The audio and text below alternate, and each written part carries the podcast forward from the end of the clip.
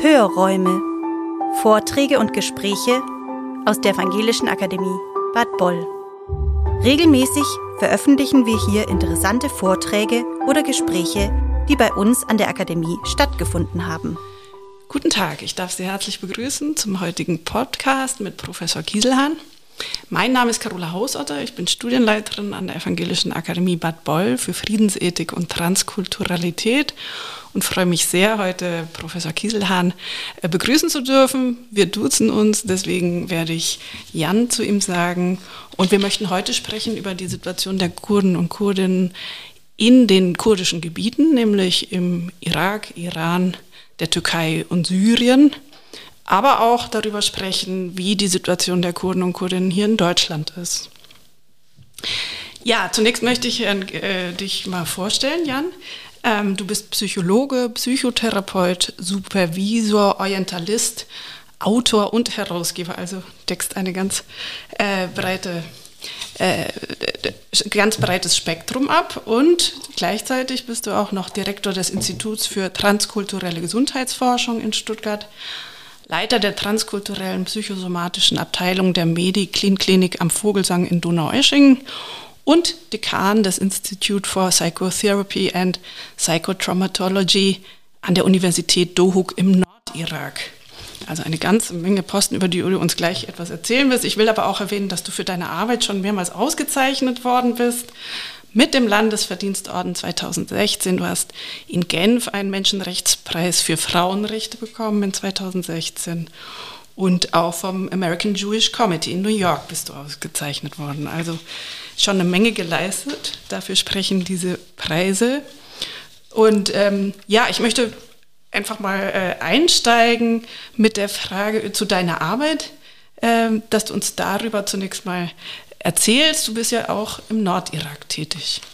Ja, das ist richtig. Äh, schön, dass wir das Interview machen. Vielen Dank. Ähm, äh, ich arbeite eigentlich seit 25, äh, fast 30 Jahren mit Kriegsflüchtlingen, auch in Deutschland. Das heißt, Flüchtlinge, die aus Afghanistan, Afrika, Nahen Mittleren Osten kommen, schwer traumatisiert sind und eine Behandlung bedürfen. Darauf haben wir uns spezialisiert, dass wir das Krankheitsverständnis und die Heilungsprozesse der Menschen, die aus ihren Ländern kommen, mit berücksichtigen. Und darauf aufbauend haben wir dann 2014, 15, als die IS weite Teile Iraks, Syrien besetzte und ein Genozid an den Jesiden verübte, war der Beschluss der Landesregierung, dass sie tausend Überlebende des IS Frauen nach Deutschland holen und bin mit einem Team beauftragt worden, als medizinisch-psychologischer Leiter die Frauen vor Ort zu finden, zu untersuchen und nach Deutschland zu bringen. Das haben wir 2015 gemacht, insgesamt 1100 Frauen und deren Kinder, die seitdem auch hier in Deutschland leben und ihnen sehr gut geht im Vergleich zu der Situation im Irak oder Syrien. Und haben uns dann überlegt, wir können ja nicht alle Geflüchteten nach Deutschland holen und haben dann mit Hilfe des Wissenschaftsministeriums hier in Baden-Württemberg dieses Institut für Psychotherapie und Psychotraumatologie aufgebaut. Dort ist ein Masterstudiengang und es ist das erste Institut in der irakischen Geschichte, das lizenzierte Psychotherapeuten ausbildet. Und wir sind jetzt in der vierten Gruppe. Das heißt, wir haben jetzt schon über 60 ähm, Psychotherapeuten mit einem Masterabschluss und gleichzeitig sind sie approbierte Psychotherapeuten, was es so im Nahen und Mittleren Osten nicht gibt und fangen jetzt im April mit der vierten Gruppe. Wir arbeiten in einem Flüchtlingscamp. Es gibt 300.000 geflüchtete ähm, Jesiden, die aus ihren Siedlungsgebieten aus Schengal fliehen mussten und leben heute seitdem in 15 Camps in der Nähe der Stadt Duhok. Und wir haben nochmal etwa 270 Geflüchtete seit dem Bürgerkrieg in Syrien, die auch in der gleichen Provinz in Doruk im Irak, Kurdistan leben. Und unsere Studierenden müssen zum Beispiel 1800 Stunden Praktikum nachweisen und die arbeiten dort äh, eben in den Flüchtlingscampen. Daher sind wir sehr nah mit denen, äh, schauen sowohl wie erfolgreich Kämmebehandlung durchführen, äh, aber erleben natürlich auch die ganze psychische Situation, die Belastung der Menschen äh, und wie die Zukunft des Iraks ausschaut. Wir haben eine hohe Zahl von Menschen, die sich leider das Leben genommen haben, auch weil sie die Situation in Flüchtlingscamps nicht aushalten, vor allem junge Frauen.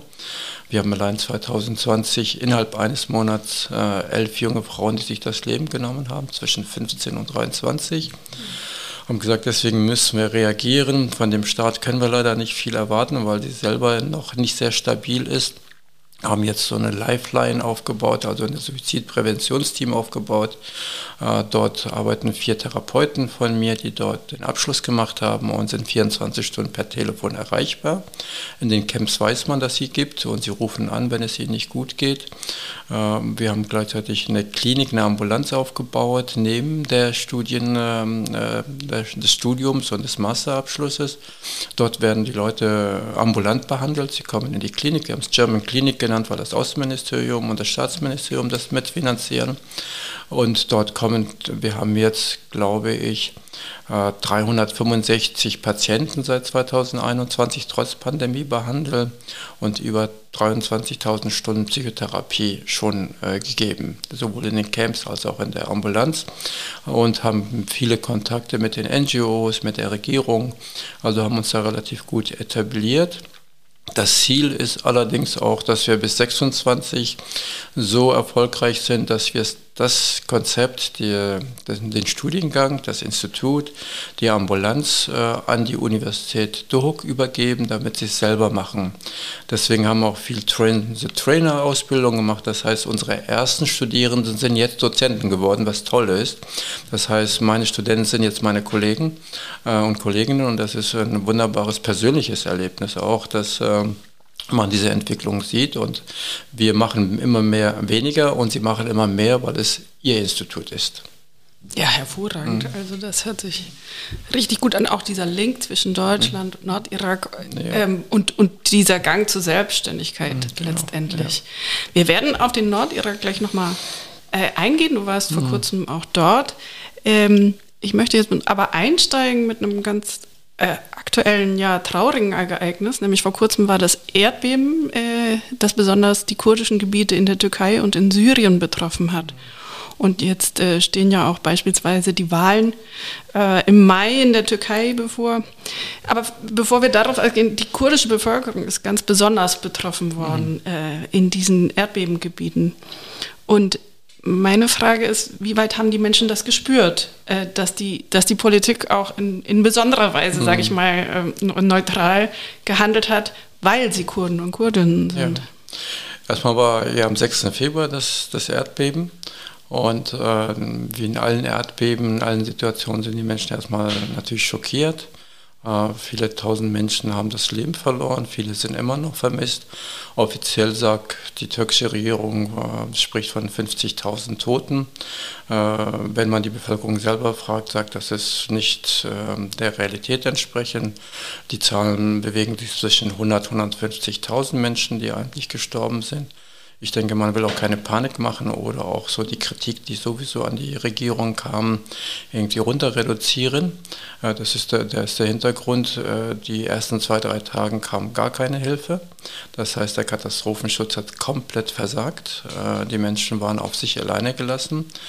Und gerade in der ersten Phase der ersten Woche wissen wir so aus Katastrophensituationen. Ich war selber hier in Deutschland viel in den Katastrophenschutzbereichen tätig, sowohl als Beratender aber auch in anderen Gebieten, da ist es sehr viel, den Menschen einfach auch Solidarität zu zeigen, dass sie nicht alleine sind. Und wir haben viele, äh, bei den Kurden Kurden unterteilt sich auch nochmal zwischen Sunniten, Schiiten, Aleviten, Jesiden und vor allem den alevitischen Gebieten sind nach auch einer Woche keine Hilfe angekommen. Und da fragt man sich natürlich, was der Hintergrund ist, dass die Menschen dort eben äh, keine Hilfe erhalten haben. Dann werden schnell die historischen Traumata wach, gerade so in dem Gebiet Marasch. Dort gab es 1978, 79 ein Massaker, weil sie Aleviten waren. An ihren Häusern sind rote Kreuze gemacht worden, damit man weiß, dass es Aleviten sind. Und dann sind Radikale in diese Häuser gestürmt, haben hunderte von Leuten ermordet. Äh, dieses Trauma von 78 ist wieder, 79 wieder aktiv geworden, sagt ja, weil wir eben Aleviten und Kurden sind, werden wir im Stich gelassen. Äh, das hat zu einem starken Vertrauensbruch geführt. Die Regierung war leider nicht irgendwie auch sensibel äh, zu sagen, ja, wir sind hilflos, weil wir vielleicht einfach das nicht können. Das wäre ja auch eher hm, ehrlich und transparent und müsste sich dafür entschuldigen. Es ist aber das Gegenteil passiert. Man hat die Leute eher beschimpft, sie seien undankbar.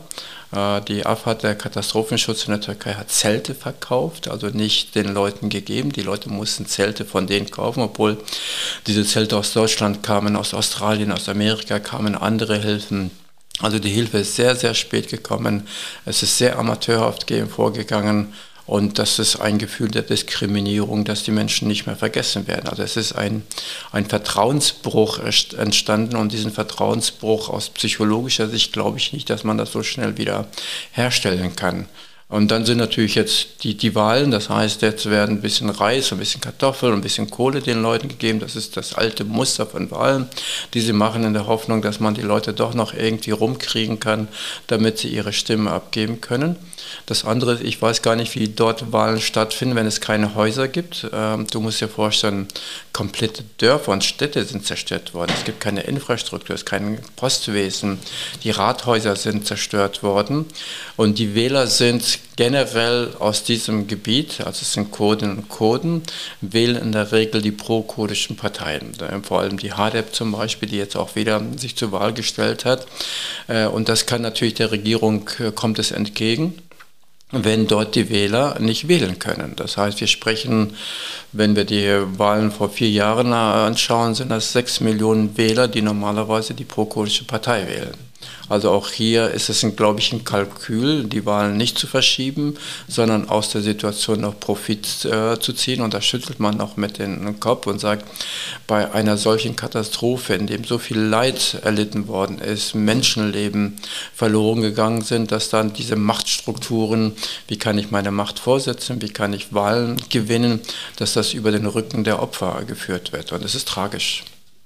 Genau, du hast jetzt die Wahlen schon angesprochen.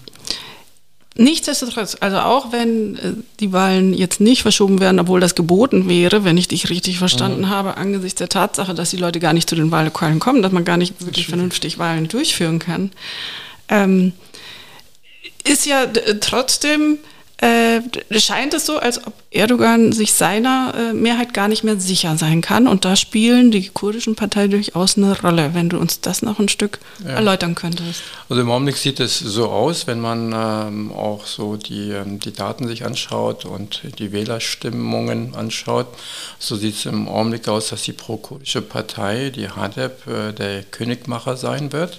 Das heißt, wir haben zwei Koalitionsgruppen, eine nationalistische und eine republikanische Koalition Oppositionsgruppen, die gegeneinander auftreten würden. Die sozialistische Partei GHP mit Kılıçdaroğlu ist jetzt der Kandidat, um Präsident zu werden gegen Erdogan und die AKP mit der MHP, die also die nationalistische äh, Partei ist, ist eine, eine Koalition. Und im Augenblick hat sich die Stimmung tatsächlich geändert. Das Erdbeben ist sicherlich nur ein Punkt von vielen Punkten. Die Regierung ist seit fast 20 Jahren an der Macht. Ähm, man hat seit 2015 ist die Wirtschaft fast wie ein Drittland geworden, während man 2015 noch zu den G7 gehörte. Das muss man sich vorstellen. Die Inflationsrate ist über 100 Prozent gestiegen. Die äh, Währung ist um das Fünffache runtergegangen. Äh, das heißt, man kriegt jetzt für einen Euro irgendwie 20 türkische Lira, während 2015, 16 das noch bei 3, 4 Lira lag. Also das sind schon Dimensionen, in denen die Menschen merken, sie hungern. Sie, die Arbeitslosigkeit ist über 30 Prozent. Äh, dass die Menschen merken, mit dieser Regierung geht es nicht weiter. Äh, die Menschenrechte werden mit Füßen betreten. Tausende von Journalisten und Politiker, demokratische Politiker sind ohne irgendwelche Gerichtsverfahren seit fünf, sechs Jahren im Gefängnis. Es findet kein Gerichtsverfahren statt. Das heißt, die demokratischen Strukturen sind in der Türkei nicht mehr vorhanden. Und das spüren die Menschen, das spüren auch die Parteien und sehen hier eine Chance. Es birgt sich natürlich eine Gefahr. Das heißt, wenn wir einen, eine so eine fast diktaturähnliche Struktur haben durch Erdogan mit seiner Macht, wissen wir nicht, ob er tatsächlich, wenn er die Wahlen gewinnt, auch dies akzeptiert. Das heißt, es birgt noch ein Riesenrisiko. Und da gibt es verschiedene Szenarien. Das heißt, wenn er verliert, äh, kann er mit der neuen gewählten Regierung ein friedliches Abkommen treffen und die Wahl akzeptieren. Äh, weil du musst dir vorstellen, seine ganze Familie, Verwandtschaft und Regierung, die Korruption ist so hoch, dass sie Milliarden von Geldern in verschiedene Unternehmen investiert haben, ihnen gehört, Gelder nach außen gebracht haben und sie werden nicht einfach jetzt darauf verzichten. Also muss man schauen, wie kann man tatsächlich nicht einen Bürgerkrieg, sondern friedlich mit ihn lösen. Wenn Erdogan das akzeptiert, und das könnte ich mir als Szenario gut vorstellen, das haben wir in vielen anderen Diktaturen ja auch erlebt, dass die Dikta Diktatoren, die abgesetzt worden sind, sie dennoch mit ihnen eine Abmachung getroffen haben, um kein Bürgerkrieg, ähm, äh, dass sich ein Bürgerkrieg entwickelt, dass man ihnen sagt, du bist jetzt äh, ruhig, jetzt auch einfach gesagt, und ziehst dich zurück aus der Politik, dafür verhaften wir dich nicht. Normalerweise, wenn ein Rechtsstaat jetzt gewählt werden würde mit einer neuen Regierung, müsste Erdogan genauso wie Putin oder andere vor dem Internationalen Gerichts, äh, Gericht kommen nach Den Haag. Und das wird man sich nicht leisten. Das andere ist, die Gefahr eines Militärputsches besteht immer in der Türkei historisch und man hat das ja auch 2015 erlebt. Also die Wahl ist hochriskant, aber auf der anderen Seite habe ich selten Menschen so motiviert jetzt gesehen die eine Hoffnung haben, endlich wieder frei zu sein, endlich wieder frei zu sprechen. Äh, die Kurden können endlich wieder Kurdisch sprechen, sie müssen nicht verhaftet werden. Äh, die Menschen in Istanbul können vielleicht äh, sich wieder irgendwie frei bewegen, auch ähm, Dinge, die sie bisher einfach nicht leisten. Das heißt, so der Geruch von Freiheit ist sozusagen mit dem März und jetzt April gestiegen und ich hoffe, dass die Wahlen dann auch positiv entschieden werden. Die Hoffnung ist sehr groß, dass ähm, die Opposition gewinnen kann. Ja, ich sehe schon. Äh, mhm. Vielleicht machen wir den nächsten Podcast mhm. über die Wahlen in der Türkei. Genau. Äh, da gäbe es noch einiges zu sagen, aber wir wollen ja den Blick auf alle kurdischen Gebiete mhm. richten. Und ähm, deswegen komme ich mal zu Syrien, ein ganz isoliertes Land bisher. Das hat mhm. man auch nach dem Erdbeben sehr gespürt. Leider, leider. Also ähm, die Hilfe ist ganz schlecht oder sehr, sehr schwer angekommen. Ähm, vielleicht auch hier die Einschätzung. Also die Leidtragenden ja. waren wieder die Kurden und Kurdinnen. Ja. Ähm, und nichtsdestotrotz hat man das Gefühl, äh, die, die, Arabische Liga geht wieder auf Syrien zu. Wie ja. schätzt du das ein? Ja. Vielleicht zu dem Erdbeben. Wir haben äh, auch da reagiert, auch ähm, jetzt äh, durch meine Person, aber auch eben durch unser Institut. Wir haben jetzt mit dem Außenministerium ein Projekt ins Leben gerufen und haben gesagt, wir können da nicht hin, um äh, die Fachkräfte auszubilden, weil wir gehen davon aus, gerade in Syrien ist das ja noch fataler, dass äh, von bei den Menschen, die diesen äh, Erdbeben äh, überlebt haben. Die Toten sind tot. Leider ist das so. Aber die Überlebenden ist es so statistisch wissen wir weltweit, dass etwa 20 bis 30 Prozent an sogenannten Traumafolgestörungen noch erkranken werden. Das heißt, es kommt später. Das heißt, das dauert in der Regel drei bis sechs Monate. Und dann werden sie die ersten Symptome zeigen, weil sie sind im Augenblick im Überlebensmodus. Sie kämpfen, um zu überleben, irgendwo einen Schutz zu haben, irgendwie Sicherheit zu haben, Nahrung zu haben. Und dann werden diese Dinge passieren. Äh, jetzt haben wir aus der Türkei 14 äh, Psychiater, Therapeuten, Sozialarbeitende hier nach Deutschland eingeladen, aus Syrien, aus dem Irak. Und wir werden sie hier in Deutschland schulen und überlegen, wie wir ein Netzwerk mit denen zusammen aufbauen. Und sie gehen wieder zurück auch nach Syrien, um den Menschen vor Ort zu helfen. Äh, die Situation in Syrien ist seit 2011 haben wir einen Bürgerkrieg. Es sind über eine halbe Million Menschen getötet worden. Äh, Assad war bis jetzt isoliert, aber auf der anderen Seite ist es ein, ein Gebiet von nationalen und internationalen Akteuren geworden. Das heißt, der Iran ist sehr stark aktiv und regiert eigentlich dieses Gebiet und Assad ist sozusagen ihr Akteur.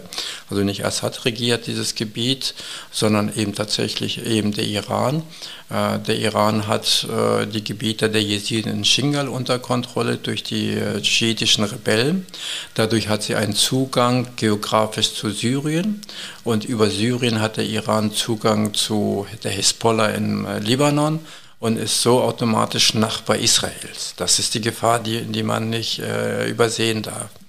Äh, äh, Russland ist sehr aktiv geworden in den letzten Jahren und äh, das war noch das Traum des SARS, irgendwie im Mittelmeer Hafen zu haben, damit sie die Handelswege mit beeinflussen können, was für die Wirtschaft eminent ist. Der Krieg zwischen, äh, zwischen Russland und der USA, der, der versteckte Krieg, geht ja um Handelswege weltweit, China, äh, Pazifik, vor allem die Atlantik äh, bis in, nach Indien. Das heißt, hier hat äh, ähm, äh, Russland historisch seit 200, 300 Jahren erstmal Hafen in Syrien und sie wird da nicht einfach so rausgehen. Äh, das heißt, hier gibt es auch internationale Interessen. Es geht gar nicht mehr um die Bevölkerung. Äh, die Türkei ist sehr aktiv mit terroristischen Organisationen, die sie unterstützen gegen Rojava, gegen die Kurden. Äh, die Kurden haben seit 2011 ähm, ein Gebiet unter ihre Kontrolle, das sie Rojava nennen, mit einer eigenen Regierung. Sie werden täglich bombardiert von der Türkei. Zum Teil sind diese Gebiete auch von der Türkei besetzt worden, weil die Türkei äh, eine erhebliche Angst davor hat, wenn dort ein Staat gegründet wird oder sie irgendwelche Autonomierechte haben. Diese Inspiration, dieser Wunsch nach Freiheit der Kurden würde auch übergehen in die Türkei. Und bei der Türkei sprechen wir immerhin von 25 Millionen Kurden, mindestens 25 Millionen Kurden. Also ein Drittel, mindestens ein Drittel der Bevölkerung in der Türkei sind Kurdinnen und Kurden. Das heißt, sie bekämpfen mit aller Macht die, das, dieses Gebiet, das von den Kurden besetzt wird. Ähm, und wir haben natürlich andere Akteure, das sind die Muslimbrüder. Äh, dann haben wir Assad eben mit dem alevitischen Hintergrund, das ja auch immer so äh, ein, ein großes Thema war. Und man kommt irgendwo nicht weiter. Das heißt, äh, Erstmals versucht Erdogan die Offerte mit Assad wieder in Kontakt zu treten, diplomatische Beziehungen. Assad lehnt das im Augenblick ab.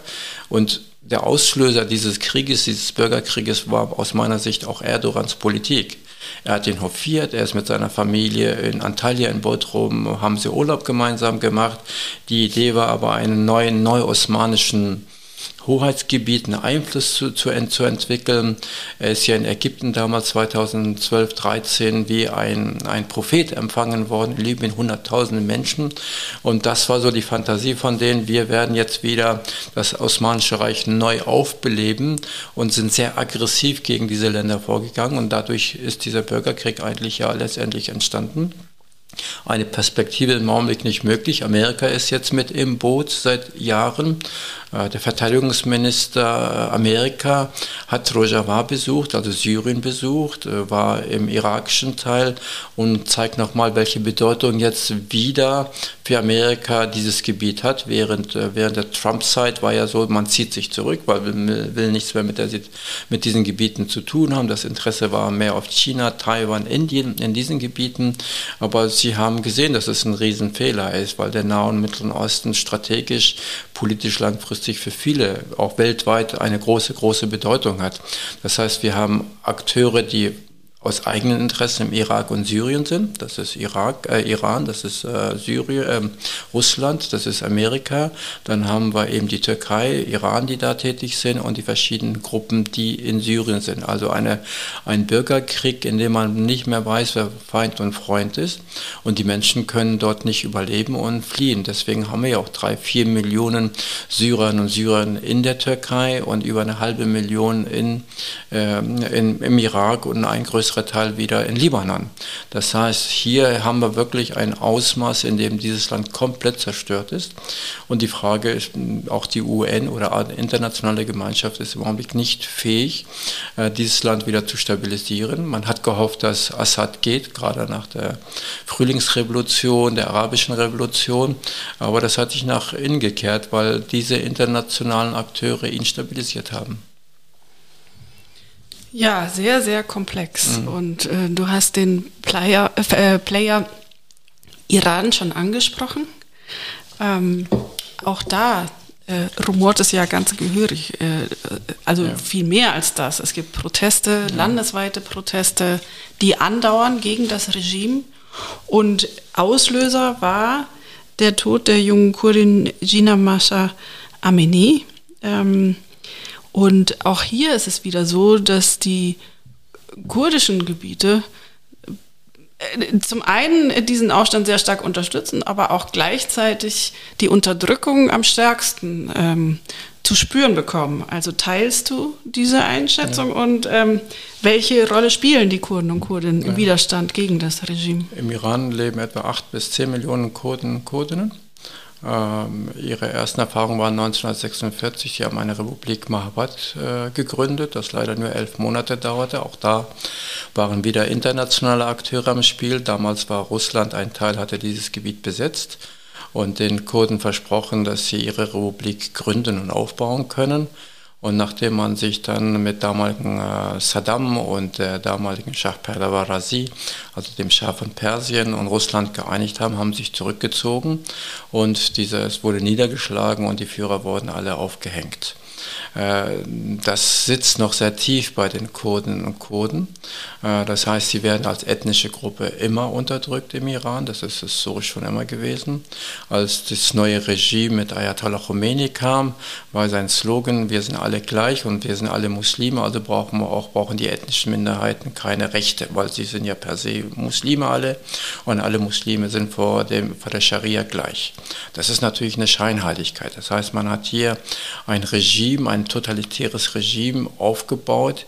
Das würde ich, wenn ich, ich bin ja Orientalist und habe mich viel auch natürlich mit dem Islam beschäftigt, das widerspricht auch dem wahren Islam, wenn es von Frieden spricht. Das ist ein System, das den Islam äh, perfide nutzt, um Menschen zu unterdrücken und zu kontrollieren.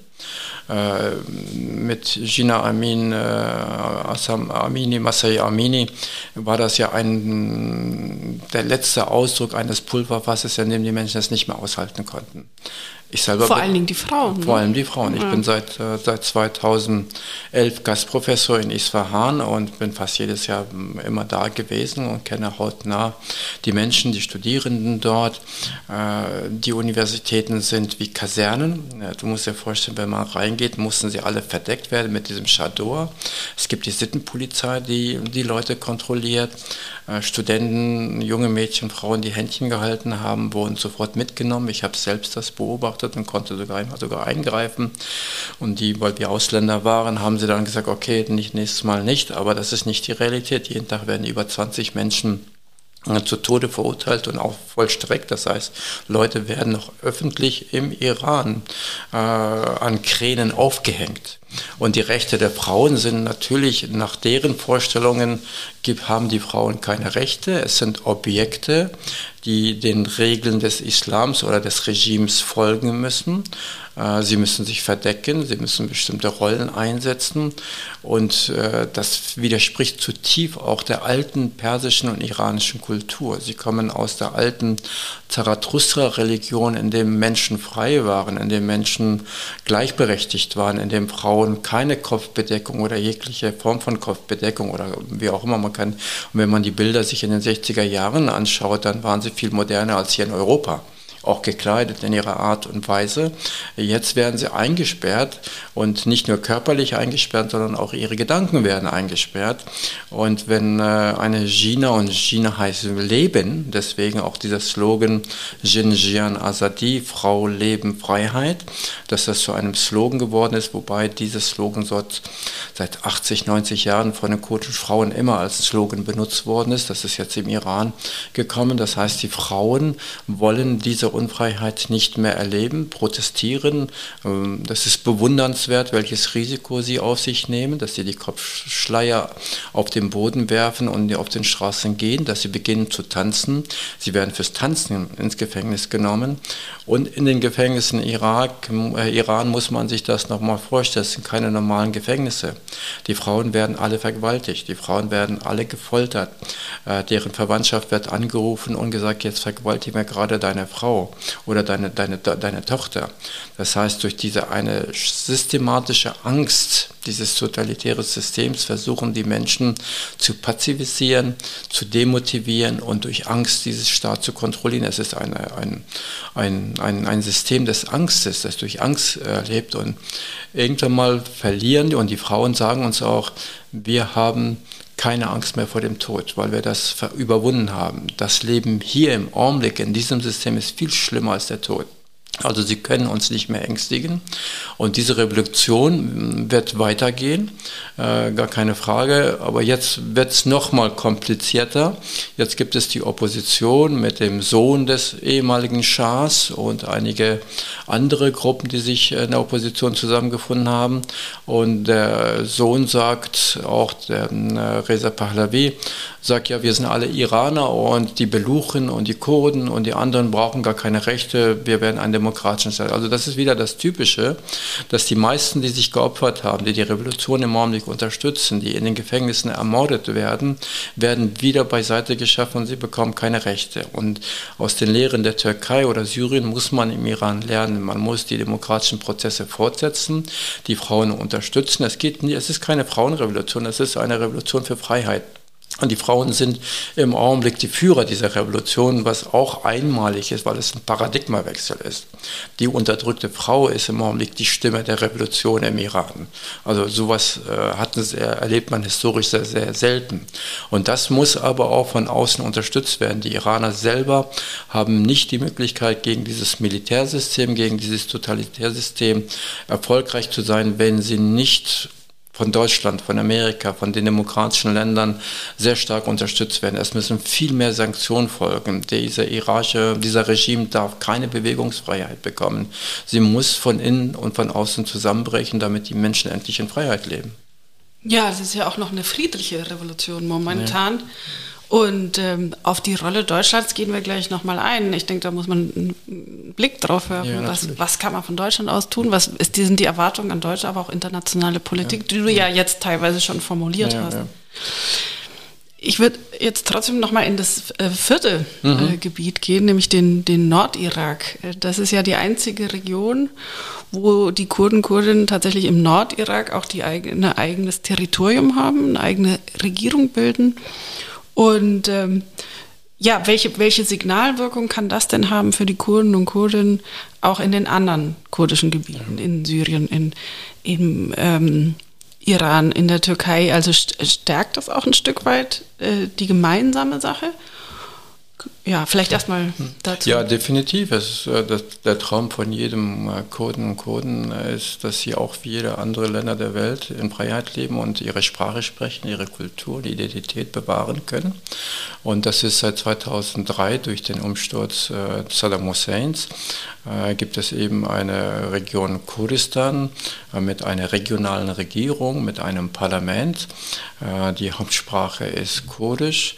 das Land hat sich relativ gut entwickelt. Wenn wir die Stadt Erbil sehen, ist es wie Dubai oder alle, irgendeine Stadt wie New York, auch wie man, also auch da gibt es sehr positive Entwicklungen. Es gibt fast 20 Universitäten mit über acht staatliche Universitäten, die Menschen studieren. Aber auf der anderen Seite sind sie natürlich, leben sie im Irak und im Nahen und Mittleren Osten. Das heißt, die demokratischen Erwartungen sind immer sehr hoch aber sie erfüllen sich nicht. Also wir haben eine starke Korruption im Irak, auch in Kurdistan eine starke Korruption, weil das System einfach auch noch von Saddam ähnlich so weiter aufgebaut worden ist. Erdöl wird verkauft, aber Erdöl wird nicht immer legal, illegal verkauft. Dann ist mal die Frage, wo das Geld hinkommt, kriegt die Bevölkerung.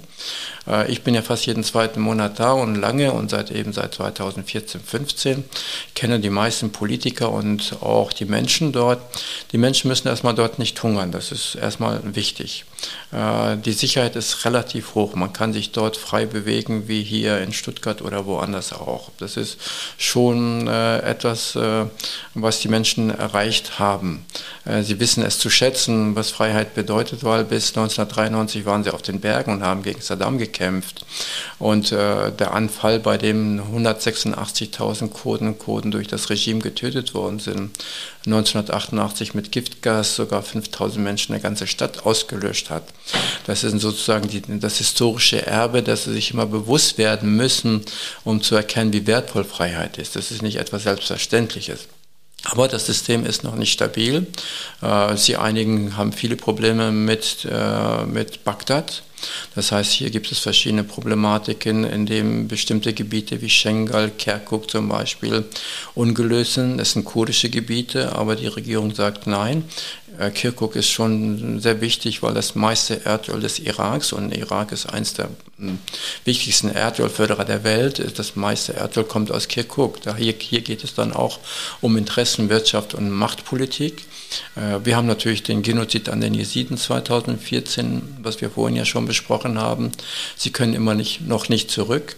Weder die kurdische Regierung noch die irakische Regierung sind in der Lage, dieses Gebiet friedlich so zu gestalten, dass die Menschen zurückkehren. Das sind Rebellen, die noch da sind. Iran ist sehr stark mit ihren äh, Organisationen, der Hashti Shabi, äh, die PKK-nahen Organisationen sind dort. Also du musst dir vorstellen, jeder kleine Ort ist unter der Kontrolle von irgendwelchen Gruppen. Äh, man muss manchmal durch 30 Kontrollen, um zum Ziel zu kommen. Und jedes Mal weiß man nicht, wird man gerade erschossen, wird man oder gerade raus, reingewinkt, dass man rein darf. Also das ist so eine Situation, in der die Menschen nicht zurück können. Es gibt immer wieder Abkommen, an denen sich keiner hält. Die Türkei kann jederzeit, macht es, bombardiert den Irak, sowohl PKK-Stellungen, aber auch jesidische Stellungen in Schengal. Und wenn es ein souveräner Staat ist, wie kann ein anderer Staat einfach da einmarschieren oder bombardieren? Das zeigt natürlich die Schwäche des Iraks und die Schwäche aber auch der kurdischen Regierung, die sehr abhängig sind von dem Export äh, oder Import aus der Türkei, Lebensmittel, äh, ihr Öl wird über, über die Türkei verkauft. Also sie sind auch in ihrer Politik nicht frei und sehr abhängig und können nicht bestimmte Dinge verwirklichen, die sie sich vielleicht erträumen. Aber dennoch äh, ist das ein Traum von jedem Kurden Kurden. Wenn jetzt Nevros gefeiert wurde, jetzt äh, vor kurzem äh, sind Millionen Menschen haben gefeiert, als sei das irgendwie eine Riesenparty von sechs Millionen Menschen gewesen, eine ganze Woche. Äh, das sind Dinge, die hat man sich nicht erträumen lassen vor, vor einigen Jahrzehnten noch. Und das inspiriert natürlich auch die Kurden in der Türkei, in Syrien oder aber auch in Europa, äh, dass sie stärker sich für ihre kurdische Identität setzen und sagen, es lohnt sich zu kämpfen, damit Menschen Menschen in Freiheit leben können. Ja, jetzt ist es ja ein sehr unwägbares Gebiet, das hast du uns ja sehr eindrücklich geschildert. Äh, nichtsdestotrotz ist die Außenministerin, Frau Baerbock, vor kurzem hat sich vier Tage Zeit genommen und ist in den Nordirak gefahren. Du warst bei dieser Reise dabei und hast ja auch gesehen, wo sie überall war und welchen Eindruck sie auch selber hatte, aber auch hinterlassen hat und wie wichtig ist die deutsche Außenpolitik in dieser Region und dass sie speziell als auch den Kurden und Kurdinnen diese Aufmerksamkeit schenkt. Ja, sie ist extrem wichtig. Äh, und das hat man auch gesehen, dass ähm, ich glaube, in der Geschichte des äh, Außenministeriums war es die längste Reise in einem Land. Also über vier Tage waren wir dort mit ihr im Irak äh, und in Kurdistan. Ähm, auch der Empfang der Regierungen der Präsidentin, der Premierminister und der verschiedenen Politiker und Fraktionen war unglaublich groß, das Interesse. Die Wertschätzung war enorm. Und viele sagten uns auch, mit der Anerkennung des Genozids durch das Parlament der Regierung in Deutschland hat man plötzlich gemerkt, wie wichtig Deutschland den Irak sieht und ernst meint, den Menschen dort zu helfen.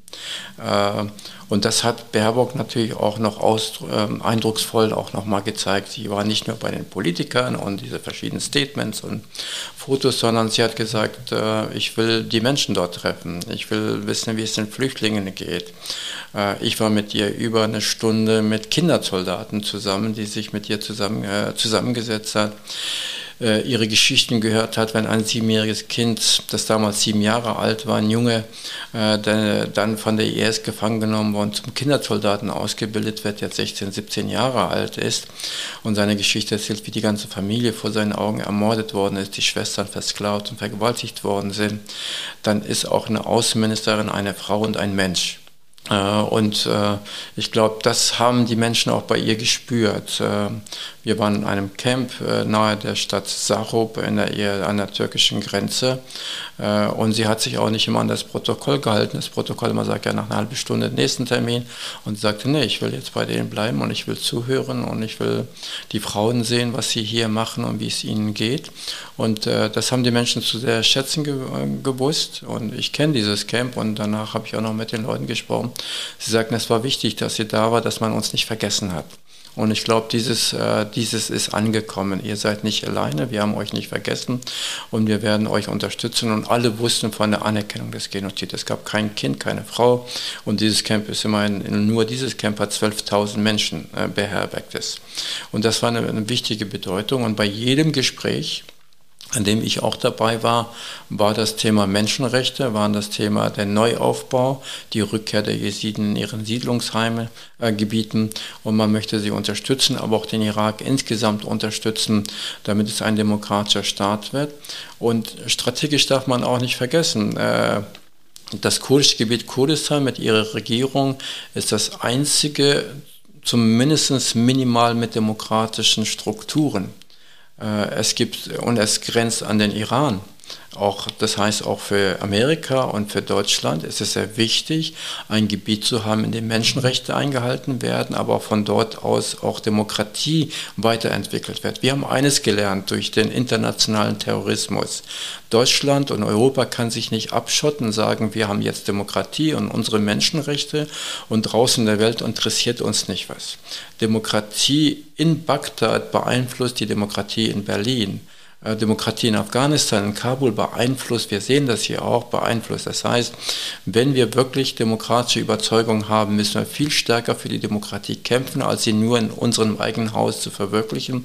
Denn irgendwann mal wird das zu spät sein, weil der radikale Islam, der Terrorismus, die rechten Lager in jeder Form versuchen, Demokratie auszuhöhlen. Und wir können nicht passiv einfach abwarten und sagen, ja, wir können nichts machen. Nein, ich glaube, man muss viel stärker für Demokratie kämpfen kämpfen.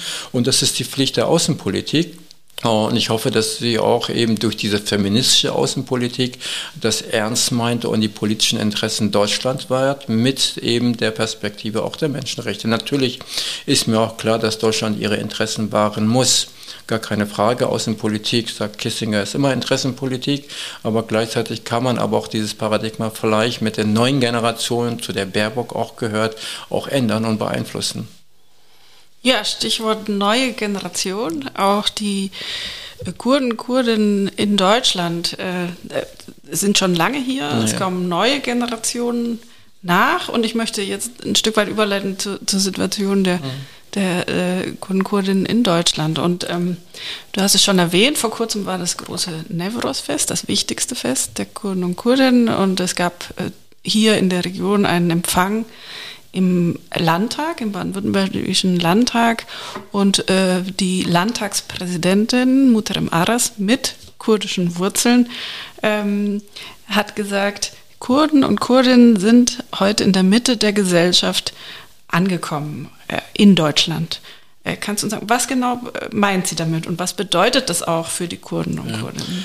Die Kurden sind einen sehr steinigen Weg äh, gegangen in Deutschland. Äh, das heißt, wir haben in den 60er Jahren die ersten Arbeitsmigranten, Migranten gehabt, die nach Deutschland kamen als Arbeitskräfte.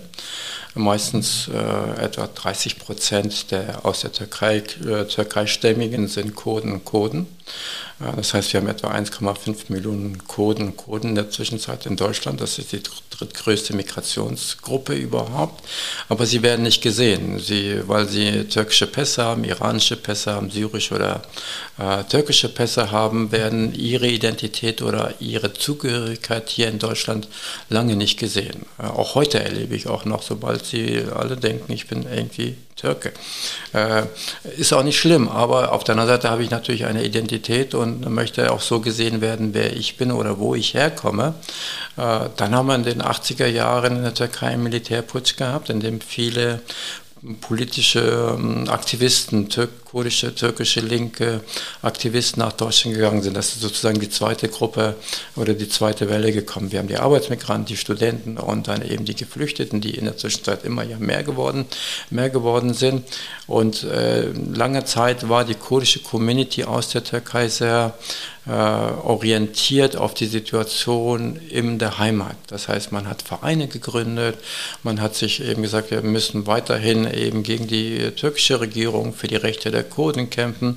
Man hat aber völlig die Integration, die Migration, die neue Generation völlig vergessen. Also es war, sie waren so orientiert mit der Idee, wir bleiben ein paar Jahre hier und dann gehen wir zurück. In der Zwischenzeit sind es 60 Jahre geworden. Das heißt, man hat lange Zeit eine Zeit äh, verpasst. Das andere auch, warum Muhterem Aras sagt, wir sind in der Mitte Deutschlands oder der Gesellschaft angekommen, lange Zeit äh, war auch die Situation der Kurden politisch hier nicht einfach. Das heißt, PKK, der PKK-Verbot ist immer noch da. Viele Kurden werden per se immer als Terroristen angesehen. Sie haben einen negativen Stimmungsbild gehabt. Man, viele haben sich nicht getraut, sich auch hier, nicht nur in der Türkei oder in Syrien, auch hier haben sich nicht getraut, sich zu ihrer Identität zu bekennen, dass sie Kurden sind. Man hat das immer irgendwie verheimlicht, weil das immer negativ war Kurden gleich PKK, gleich Terroristen. Und das war bis 2014, 15 immer noch ein Thema. Und jetzt merken wir sowohl durch die kurdischen neue Generation, die jetzt sagen, wir wollen, wir gehören hierher und wir werden auch hier leben und wir, die nächsten Generationen, unsere Kinder und Enkelkinder werden auch hier leben. Das heißt, sie haben fast 50 Jahre gebraucht, um zu verstehen, dass sie zu diesem Land gehören. Die Mehrheit der ersten Generation, der zweiten, dritten Generation sind deutsche Staatsbürger sind so wie ich, sind Akademiker, sind arbeiten in der Wirtschaft, sind angekommen, sie fühlen sich hier zugehörig. Äh, ich spreche mit meinen Kindern Kurdisch, aber in der Hauptsache spreche ich mit denen in meinem Alltag Deutsch. Das heißt, wir sind hier irgendwo angekommen, gehören hierher, äh, aber wir müssen auch, und das ist so, die kurdischen Organisationen, Vereine müssen mehr Integration, mehr Migrationsarbeit äh, leisten, weil sie hierher kommen. Wenn man hier aktiv ist, kann man auch Rechte einfordern als nur passiv nicht zu machen. Man kann äh, die Politik mitbestimmen. Und wenn wir äh, eine Muhtamer Aras haben, die Kurdin ist und Landtagspräsidentin ist, dann ist das, hat das eine Bedeutung. Wenn Berivan Eimers äh, in Nordrhein-Westfalen äh, Vize-Landespräsidentin ist, äh, eines der größten Bundesländer Deutschland, dann ist es wichtig. Wenn wir Abgeordnete im Bundestag oder Landtage haben, dann bedeutet das, dass die neue Generation begriffen hat, das ist unsere Heimat und das ist unsere Zukunft. Wir müssen unsere Identität nicht verleugnen. Äh, wir sind Kurdinnen und wir sind Deutsche. Und viele sagen ja auch, wir sind Deutschkurden, wie auch immer. Das eine neue Definition, die sich entwickeln, was ich äh, wunderbar finde, weil wir haben multiple Identitäten und wir können das sehr gut auch ohne Widersprüche erleben. Die Kurden sind in den letzten zwei, drei Jahren angekommen. Sie sind politisch extrem aktiv. Ich glaube, sie haben die meisten Vereine in Deutschland. Es gibt keine Stadt, in der, wenn Kurden lebt, ein, zwei Vereine gibt. Äh, sie sind da, aber wir haben noch sozusagen diese Übergangsphase herkunftsorientiert oder deutschlandorientiert. Aber das ist so eine Phase, in der die alte Generation noch sich schwer tut zu akzeptieren. Äh, meine Eltern äh, leben seit äh, über 50 Jahren in Deutschland. Sie sind emotional immer noch in ihrer Heimat geblieben, in dem Dorf. Und wenn ich sie frage, würdet ihr zurückkehren, sagt, nee, wir bleiben hier. Also sie, aber trotzdem sind sie emotional noch dort, weil es für sie sehr schwierig ist, das abzuschneiden oder zu akzeptieren. Aber das müssen wir und unsere Kinder müssen das nicht machen. Und wir müssen sozusagen einen Transfer finden, in dem äh, diese Identitäten bewahrt werden, die Kurden für ihre Rechte sich einsetzen, äh, aber auch gleichzeitig sagen, wir haben auch hier Pflichten und Aufgaben in Deutschland, indem wir sie auch leisten. Äh, hunderte von Studenten bilde ich aus, das sind Deutsche. Das ist meine Aufgabe, die ich mache in, an der Hochschule oder bilde Tausende von Leuten hier in Deutschland oder weltweit auf. Aber dank dessen, dass ich hier in Deutschland die Gelegenheit hatte, zur Schule zu gehen, zu studieren und diese Ausbildung in vollem Umfang zu genießen und zu bekommen. Also ist es jetzt auch meine Pflicht, es wieder zurückzugeben an diese Gesellschaft, die mir die Chance gegeben hat. Ja, was mich auch immer sehr beeindruckt hat in diesen Gesprächen mit kurdischstämmigen PolitikerInnen hier in Deutschland, aber auch mit vielen äh, anderen, ist diese Wertschätzung auch des Rechtsstaats der deutschen Verfassung. Also ich glaube, wir haben äh, unter ihnen ganz viele verfassungswertschätzende äh, Menschen, das Recht auf Meinungsfreiheit, das Recht auf Versammlungsfreiheit, das ganz anders äh, geschätzt wird vielleicht, als uns das manchmal in Deutschland so bewusst ja, ist, ja. Welche, welch, welch großer Wert das ist, den ja. wir eigentlich da haben. Und, und, und diese Wertschätzung habe ich oft äh, in diesen Gesprächen erfahren. Ja. Was wir äh, auch gerade beobachten, bei, gerade bei Aleviten und Jesiden, die ja nochmal Minderheiten in der Minderheit waren in ihren Herkunftsländern, sie wurden auch äh, von den muslimischen kurdischen Sunniten zum Beispiel unterdrückt, weil sie eben Aleviten oder Jesiden waren. Also nicht von dem türkischen Staat als Beispiel oder Irak. Das heißt, sie haben eine doppelte Unterdrückung historisch erlebt und jetzt kommen sie nach Deutschland und erleben diese Freiheit. Wir haben, glaube ich, im Augenblick über 600 Anwälte, die alevitisch oder jesidischen äh, Hintergrund haben. Wir haben über, soweit ich jetzt gesehen habe, über 300 Studierenden, die alle Jura studieren. Also sozusagen, äh, unsere Vorfahren haben Ungerechtigkeit erlebt. Wir wollen dieses Studium einsetzen, um für Gerechtigkeit zu kämpfen. Das heißt, sie schätzen äh, Deutschland sehr hoch, dass es ein Rechtsstaat ist und sie in Freiheit leben und nicht in ständiger Angst haben. Und dafür wollen sie kämpfen, dass es weiter so bleibt. Ja, das ist wirklich äh, toll, wie das gelebt wird. Ich möchte noch einmal kurz auf die eure also Identität kommen und die ja. verschiedenen Identitäten. Ich glaube, so hast du das auch immer beschrieben, ne? ähm, die ja für ein Volk, was jetzt äh, außer im Nordirak eben kein Ter Territorium hat, was irgendwie einigt, ähm, gar nicht so einfach ist, diese ge gemeinsame Identität zu erhalten. Und ihr habt äh, ganz tolle Künstler in Kulturschaffende unter euch. Äh, vielleicht, dass du auf diese Rolle mhm. äh, nochmal eingehst äh, dieser Menschen und, und, und wie Kultur letztendlich in diesem Umfeld und unter diesen Umständen auch erhalten und weitergeführt werden kann. Kurden gehören zu den sogenannten Hochkulturen, weil sie über seit 4000 Jahren über die Zeit immer diese Kultur weiterentwickelt haben, trotz der Schwierigkeiten, der Unterdrückung. Es war ja auch nicht immer so. Äh, auch während des Osmanischen Reiches gab es 16 Fürstentümer innerhalb des Osmanischen Reiches, äh, die ihre Kultur gelebt haben, ihre Sprache gelebt haben. Dem Osmanischen Reich war das völlig egal. Sie sagten, wir wenn Krieg gibt, müsst ihr uns Soldaten stellen und im Gegenzug habt ihr eure eigenen Fürstentümer. Die waren nicht immer äh, einfach, aber sie haben ihre Kultur gelebt. Äh, die kurdische Musik und Tradition ist sehr, sehr alt. Sie geht bis zu der sumerischen Kultur. Und sowas kann man nicht von heute auf morgen verlieren. Äh, ich glaube, es gibt kein Kind und keinen Kurde, der nicht singen und tanzen kann. Das ist einfach das, was gelebt wird, auch tagtäglich. Äh, die Frauen in den Dörfern, die relativ isoliert waren, in den Hochbergen Kurdistan, waren die Bewahrer der kurdischen Sprache. Sie sind nicht zum Militär gegangen mussten Türkisch oder Arabisch sprechen oder Persisch sprechen. Sie sind in ihren Dörfern geblieben und haben ihre Sprache ihren Kindern weitergegeben, das von Generation zu Generation weitergegeben wird. Wir haben die Badensänger, äh, die über Jahrhunderte die Geschichte weitergeben. Die sind von Dorf zu Dorf gegangen, haben die alten Geschichten durch Lieder ihnen weitergegeben, neue entwickelt.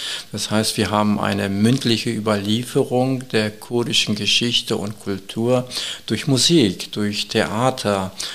äh, durch verschiedene Liebesgeschichten, Apen, Epos, die, die ent entwickelt worden sind. Nur so hat sie entwickelt. Sie haben kein Militär gehabt und sie haben keine Soldaten oder eine Wirtschaft gehabt, in denen sie sich verteidigen. Aber Kultur kann leben und dieses ist auch, Gott sei Dank, auch nach Europa gebracht worden. Das heißt, es gibt kurdische Folklore, kurdische Musik, äh, neue. Äh, ich bin immer so sehr verwundert, dass irgendwie ein 60, 16-Jähriger beginnt, die altkurdische Badenmusik der alten Musiker zu lernen, was so eher die alten Leute immer sagen, hört man, ja, das ist so nicht modern und nicht in. Aber die, die lernen das, die finden das toll, dieses, äh, das, das zu singen und das beizubringen.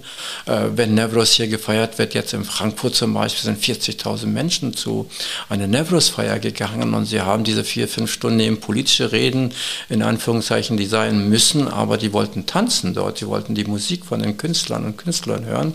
Und das ist eine große Chance, dass wir diese Musik hier auch in Deutschland bewahren. Und die kurdische Identität hat eine neue Renaissance in Europa, vor allem in Deutschland, erlebt. Du musst dir vorstellen, die Kurden im Irak, Iran oder Syrien, weil es eben ab 1923, 18 eben diese Grenzen festgelegt worden. Kurdistan war plötzlich in vier Teilen. Das ist wie die Berliner Mauer. Plötzlich war der Onkel auf der anderen Seite in der Türkei und die, der andere Bruder eben in Syrien, weil einfach so ein Strich durchgezogen worden ist.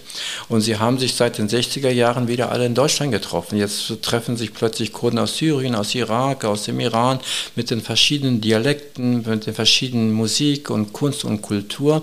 Und hier erleben wir eine neue Renaissance von der Identität der Kurden und Kurden, die wiederum dann zurück nach Kurdistan geht. Also hier entwickelt sich etwas Spannendes und Tolles. Und wir haben eine neue Synthese einer kurdischen Kultur mit zum Teil auch demokratischen Elementen, die wir natürlich beeinflussen, weil wir hier leben Und wenn wir in, die, in unsere Heimat zurückkehren, nehmen wir natürlich auch unsere Vorstellung aus Deutschland mit, das wiederum auch dort die, diese, die Menschen beeinflusst. Ja, sehr, sehr spannend. Ähm, hm. Wir könnten uns noch eine Weile unterhalten, kommen aber jetzt äh, zum Schluss und ähm, Du hast ja schon berichtet von vielen gemeinsamen Projekten, die du selber auf den Weg bringst. Wir haben den Besuch gesehen der Außenministerin im, im Nordirak. Es gibt eine Reihe von Projekten. Trotzdem möchte ich dich fragen zum Schluss, äh, wenn du dir was wünschen würdest oder wenn, wo soll es hingehen oder was braucht es noch seitens Deutschlands, äh, was die kurdische Sache sozusagen noch äh, stärken kann? Für Deutschland äh, ist es erstmal, glaube ich, wichtig, dass sie politisch anerkannt werden, dass man sagt, es gibt Kurden und Kurden in Deutschland. Sie sind eben, haben keine türkische, arabische oder eine syrische Identität, sondern es ist eine Volksgruppe, die wir anerkennen müssen. Äh, die alevitische Religion ist als eine unabhängige Religion in Deutschland anerkannt worden. Das ist wichtig. Das sollte auch für die Jesiden genauso sein. Die Jesiden sind keine Muslime. Es ist eine unabhängige Religion, die es seit 4000 Jahren gibt. Und immerhin leben 200.000 Jesiden in Deutschland, dass sie anerkannt, anerkannt wird. Das heißt, und dass sie in der Lage sind, die Kinder hier in Deutschland auch ihre Muttersprache zu erlernen, dass man ihnen die Möglichkeit gibt, hier Kurdisch zu lernen, weil es ist ein Teil der Identität Diversität. Und wenn wir, je mehr wir Sprachen sprechen, desto mehr erweitert sich auch unser Horizont und der äh, Globalisierung. Ich glaube, je mehr Sprachen wir sprechen, desto mehr werden wir auch Weltbürger. Das ist also auch so für eine persönliche Identität wichtig, aber auch, dass wir ein Teil dieser großen Gesellschaft in der Welt werden. Und das sind sozusagen meine Wünsche an die Regierung hier in Deutschland. Äh, gleichzeitig darf man sich aber auch nicht von den vielen radikalen Gruppen der, der, der Muslime muslimischen Gruppen, die aus der Türkei wie auch hierher kommen, die Menschen beeinflussen in den Moscheengemeinden, sie woanders hinbringen und das ist antidemokratisch und da muss man denen einfach Halt geben. Hier dürfen nicht demokratische Organisationen dürfen nicht das Recht haben, äh, die Migranten, Migranten und Kurden und Kurden negativ zu beeinflussen. Hier muss man noch viel stärker, glaube ich, auch vorgehen im Rahmen des Rechtsstaates natürlich.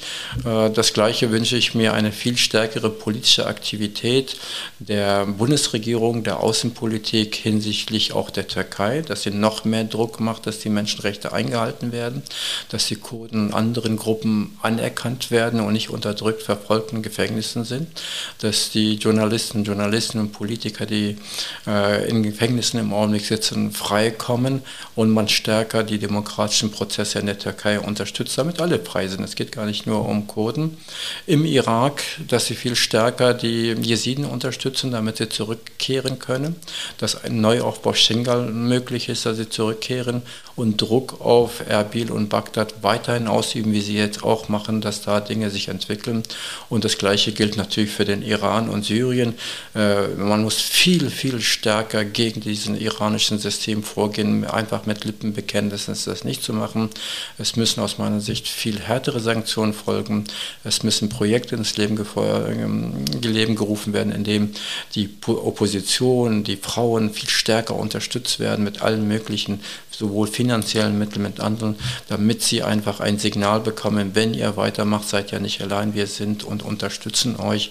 Und das Gleiche wird auch Zeit, glaube ich, dass man auch in Syrien die, äh, das Gebiet der Kurdinnen, wie man auch immer zu ihnen steht, sie unterstützt, dass sie eine Infrastruktur haben, dass sie dieses Erdbeben, sie Hilfe bekommen, damit die Menschen wieder ihre Häuser aufbauen können und zurückkehren können. Ganz herzlichen Dank für diesen tiefen analytischen Blick sowohl in die Region als auch auf die Situation in Deutschland. Und ich freue mich, wenn wir das Gespräch vielleicht zu einem späteren Zeitpunkt nochmal fortführen. Danke. Ja, vielen, vielen, Dank, liebe Carola, war ein tolles Gespräch. Dankeschön. Vielen Dank fürs Zuhören. Anregungen und Fragen zur heutigen Folge können Sie uns gerne über unsere E-Mail-Adresse pressestelle.ev-akademie-boll.de oder über Instagram oder Facebook zusenden. Wir freuen uns, wenn Sie beim nächsten Mal wieder dabei sind. Abonnieren Sie gerne unseren Podcast. Herzliche Grüße aus der Evangelischen Akademie Bad Boll.